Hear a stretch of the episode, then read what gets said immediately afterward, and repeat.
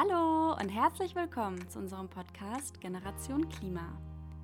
Dieser Podcast ist Teil einer ganzen Podcast-Reihe der Bund Jugend. Die aktuelle Reihe heißt Klimabildung und ist ein Angebot von Klasse Klima. Im Rahmen von Klasse Klima werden Projekttage, Workshops und AGs zum Thema Klimaschutz an Schulen durchgeführt.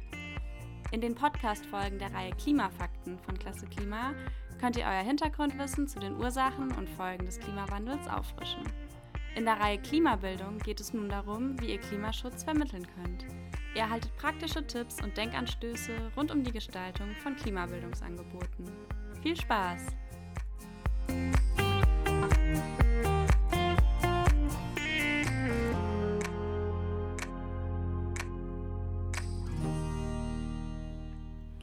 In dieser dritten Folge der Reihe Klimabildung geht es um die Themen Klimaangst und Klimahoffnung bei SchülerInnen. Vielleicht habt ihr selbst ganz persönliche Erfahrungen mit Gefühlen wie Angst oder Hoffnungslosigkeit, wenn es um die Klimakrise geht. Vielen Schülerinnen geht es da ähnlich. Gefühle wie Angst und Hoffnungslosigkeit sind ganz normal und können euch auch bei Klimaschutzbildungsangeboten wie Projekttagen oder AGs an Schulen begegnen. In dieser Folge möchten wir euch einige Denkanstöße dazu geben, wie ihr mit Situationen umgehen könnt, in denen euch diese Gefühle in der Klimaschutzbildung begegnen. Dazu möchten wir euch zunächst einen Einblick in die Arbeit der schwedischen Wissenschaftlerin Maria Ojala geben. Sie beschäftigt sich mit der Frage, welche Gefühle die Konfrontation mit dem Thema Klimawandel auslösen kann. Außerdem gibt sie einige Empfehlungen zum Umgang mit Klimaangst und Klimahoffnung in der Klimaschutzbildung, die wir euch gerne vorstellen möchten. Wir stützen uns dafür vor allem auf ihren Artikel Facing Anxiety in Climate Change Education. Anschließend möchten wir diese Erkenntnisse gemeinsam mit einigen Gedanken und Erfahrungen aus dem Klasse Klima Projekt auf die Praxis übertragen. Dazu stellen wir uns die Frage, wie wir während eines Projekttages oder einer AG darauf reagieren können, wenn Gefühle wie Angst oder Hoffnungslosigkeit bei Schülerinnen sichtbar werden. Maria Oyala zufolge ist es für Klimaschutzbildung wichtig, Gefühle zuzulassen und einzubinden – das gilt auch und besonders für Gefühle, die unangenehm sein können und häufig als negativ bezeichnet werden, wie Angst oder Hoffnungslosigkeit. Sie gibt konkrete Empfehlungen, wie Pädagoginnen mit Gefühlen wie Angst und Hoffnungslosigkeit umgehen können. Gleichzeitig weist sie darauf hin, dass natürlich jede Situation einzigartig ist und die Empfehlungen nicht immer in gleicher Weise umgesetzt werden können oder müssen. Erstens empfiehlt sie, dass Pädagoginnen ganz grundsätzlich nicht vor den negativen Emotionen zurückschrecken sollten, die mit so großen Problemen wie dem Klimawandel einhergehen können. Daher sei es wichtig, den Schülerinnen die Zeit und den Raum zu geben, die eigenen Sorgen zu äußern. Sie spricht sich dafür aus, negative und pessimistische Visionen zu diskutieren. Diese enthielten schließlich sowohl Hoffnung als auch Hoffnungslosigkeit. Sich dem Negativen zu stellen sei ein Startpunkt für konstruktive Hoffnung. Zweitens weist Oyala darauf hin, dass es wichtig ist, Hoffnung zu erwecken, um zu zeigen, dass sich Dinge verändern können und wir einer Zukunft entgegentreten, die noch nicht entschieden ist. Das kann geschehen, indem bestehende Gedanken, Normen und Gewohnheiten in Frage gestellt werden. Kunst, Literatur und Schauspiel sind gut geeignete Möglichkeiten dafür. Aber auch kritische Diskussionen in ganz bunt gemischten Gruppen sind sinnvoll. Eine andere Möglichkeit ist, Menschen in die Schulklassen einzuladen, die in Umwelt- und Klimaorganisationen tätig sind. Oder auch PolitikerInnen oder Menschen aus der Wirtschaft, die sich für Klimaschutz engagieren. Diese Menschen können beweisen, dass sich auch Erwachsene für das Thema interessieren. Ein anderer Weg, transformativ zu lernen, ist für Oyala, allein oder als Gruppe etwas außerhalb des Klassenraums zu machen, das mit nicht nachhaltigen Gewohnheiten oder Normen bricht und anschließend die hervorgerufenen Reaktionen und Gefühle zu reflektieren und zu diskutieren. Drittens sollten sich PädagogInnen Oyala zufolge dessen bewusst sein, dass SchülerInnen mit den Emotionen zurechtkommen können, die die Klimaschutzbildung auslöst. Sie weist außerdem darauf hin, dass die Gesellschaft mit beeinflusst, wie Emotionen bewältigt werden. In dem Zusammenhang ist es für Oyala wichtig, kritisch zu reflektieren, welche Emotionen allgemein beim Thema Klimakrise und ganz konkret in der Klimaschutzbildung erlaubt sind. Fragen, die man sich hierbei stellen kann, sind zum Beispiel, wessen Emotionen werden ernst genommen und wessen nicht? Warum fühlen sich manche Schülerinnengruppen hauptsächlich beschämt und andere werden wütend? Wenn wir stark von negativen Emotionen distanzieren, gibt es andere Wege, mit diesen Emotionen umzugehen? Viertens ist es Oyala zufolge wichtig, die Zukunft im Klassenraum zu diskutieren.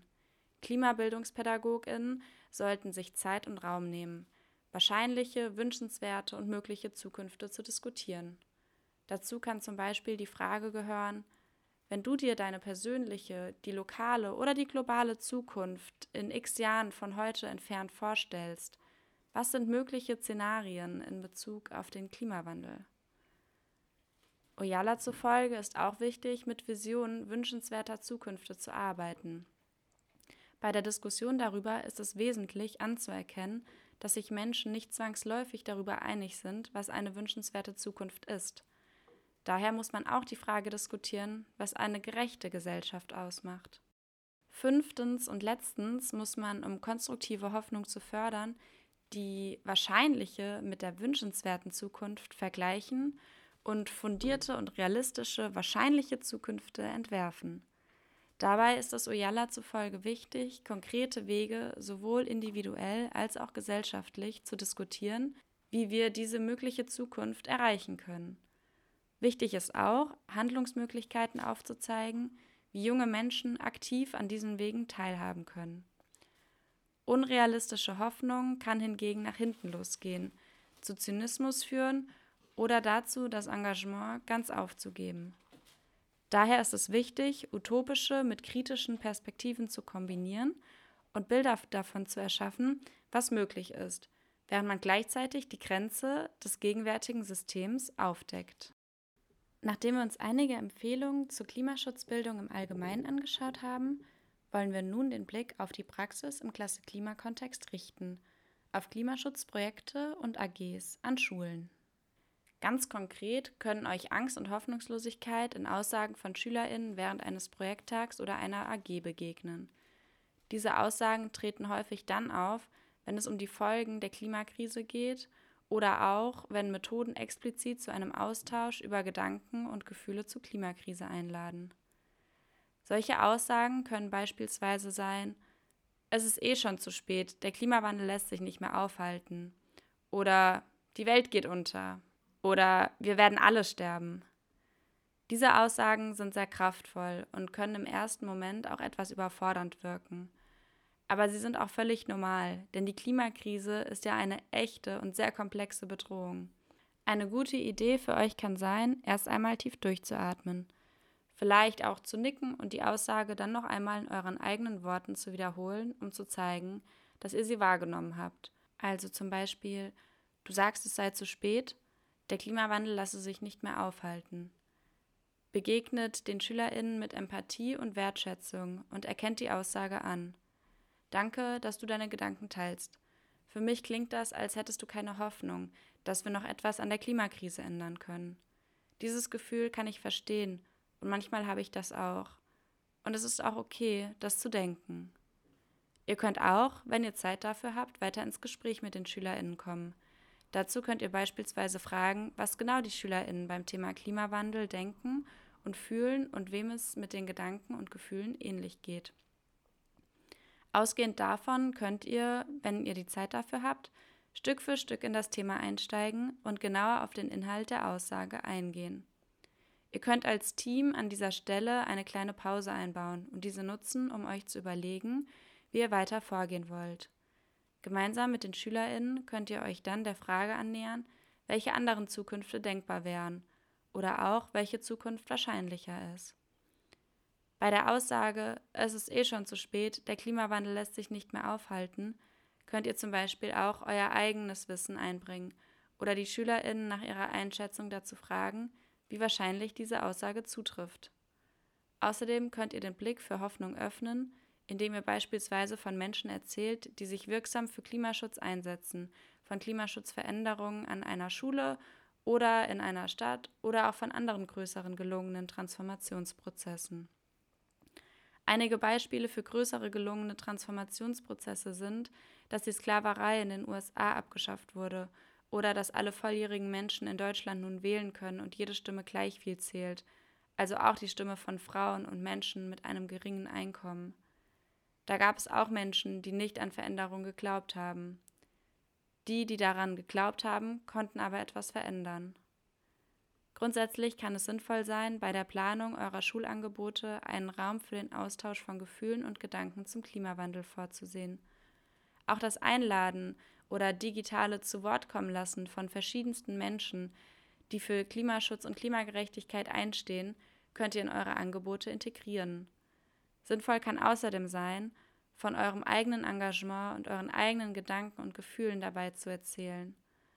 Es ist dazu hilfreich, sich selbst schon einmal mit unangenehmen Gefühlen und Gedanken im Kontext der Klimakrise beschäftigt zu haben. Oder ihr organisiert eine Zukunftswerkstatt, in der Zukünfte und die Wege dorthin diskutiert werden. Und natürlich könnt ihr gemeinsam als Gruppe auch gleich ganz praktisch ein Projekt an der Schule umsetzen und eine Veränderung, wenn auch nur im Kleinen, erfahren.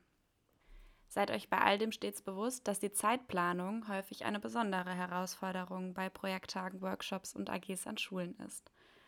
Auf der einen Seite steht oft der Wunsch, auf Aussagen angemessen zu reagieren und Raum für einen Austausch über Gedanken und Gefühle zu geben. Auf der anderen Seite steht meist auch der Wunsch, das Schulangebot so durchzuführen wie geplant. Schließlich möchtet ihr auch noch zum Thema über Handlungsmöglichkeiten oder Klimagerechtigkeit kommen. Es braucht also immer eine gute Abwägung zwischen dem Eingehen auf Gefühle und dem Weitermachen im Programm. Bei einer AG könnt ihr euch meist mehr Zeit nehmen und den Plan etwas verschieben. Bei einem kurzen Projekttag von drei Stunden kann das schon schwieriger sein. Eine weitere Herausforderung kann sein, dass ihr natürlich in der Regel nicht ausgebildete ExpertInnen für den Umgang mit Klimaangst und Hoffnungslosigkeit seid und das natürlich auch nicht sein müsst. Aber ihr seid ExpertInnen für eure eigenen Erfahrungen und Gefühle und diese zu teilen schafft Verbundenheit und verleiht euch Authentizität. Also schaut gern, was ihr euch zutraut und bleibt entspannt, wenn ihr mal nicht weiter wisst. Allein die Gefühle anzuerkennen und ihnen einen Raum zu geben, in dem sie da sein dürfen, kann schon sehr wirksam sein. Wir finden dabei, schaut gut, was gerade passt. Und falls ihr den Anspruch habt, alles perfekt zu machen, dann lasst diesen gern los. Auch kleine Momente können sehr wirksam sein. Und alles kann auch Teil eures eigenen Lernprozesses sein. In dieser Podcast-Folge haben wir euch einige Gedanken dazu vorgestellt, wie ihr damit umgehen könnt, wenn euch Klimaangst und Klimahoffnungslosigkeit bei einem Projekttag oder in einer AG an einer Schule begegnen und wie ihr dazu beitragen könnt, Klimahoffnung zu stärken. Wie immer freuen wir uns über Feedback oder Fragen. Ihr findet unsere Website unter klasse-klima.de oder schreibt uns bei Instagram unter Klasse Klima 2.0. Die Quellen zu dieser Folge findet ihr ebenfalls auf unserer Website. Danke fürs Zuhören und bleibt gesund. Bis zum nächsten Mal. Eure Tina von Klasse Klima.